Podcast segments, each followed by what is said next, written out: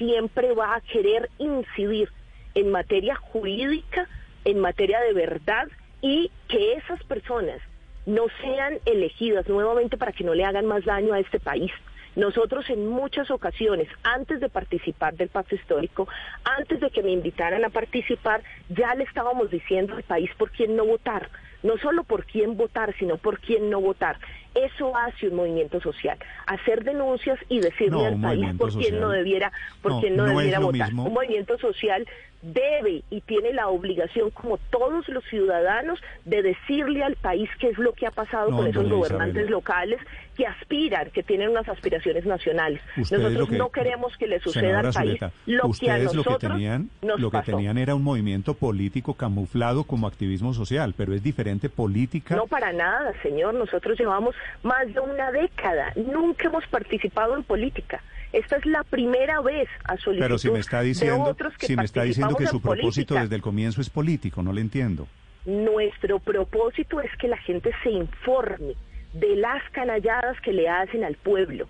Los actores políticos que se ocultan detrás de su investidura para no reconocer la gravedad de la situación que tenemos. ¿Cómo es posible que en este momento, en un paro armado, la situación tan terrible que estamos viviendo, cómo es posible que la gente esté confinada, que estemos en una situación tan difícil y los actores políticos hoy que están en el gobierno, entonces prefieren Ah, en este vamos momento estar por fuera del país y no atendernos aquí la situación. ¿Quién quisiera que se volviera a reelegir Duque? usted sabe ¿Quién esos- quisiera en este país que se vuelva a reelegir Duque? los señores Nosotros del volvemos a denunciar. Isabel, Volvemos sabe, a denunciar lo que nos pasa en el territorio todo el tiempo. usted sabe los señores del clan del Golfo por quién están haciendo campaña hoy de casualidad. En mi territorio lo único que nos han hecho es daño. Lo único que nos han hecho es perjuicio, amenazar a la población, balaceras cada noche en Santa Rita, en Caucasia, la población inundada sin poder salir de sus casas. Lo único que han hecho es hacernos daño. Es un clan del Golfo que del nos dijo, del- y esos que del nos del dijo el Golfo en señor su territorio presidente de la República. Están pidiendo votar por Petro. No, señor. En el territorio nosotros no hemos recibido la primera denuncia en ese sentido, de constreñimiento electoral, ni de nada porque la hubiéramos sacado. Yo he sacado las denuncias de lo que ha venido pasando con el paro armado en nuestro territorio y en todo el departamento de Antioquia.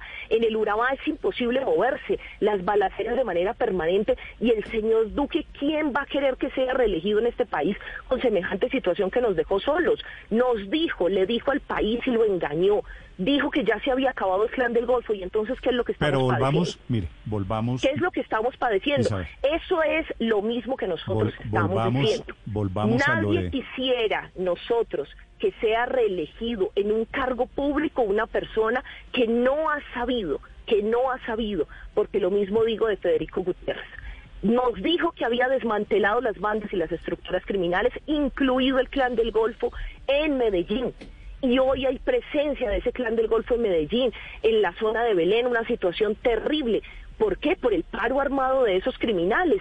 Y ese señor viene a decir que entonces va a gobernar este país. Nosotros estamos aspirando a una situación distinta, que por favor se acabe el sufrimiento de la gente. Y eso mismo lo tenemos que decir de Sergio Fajardo.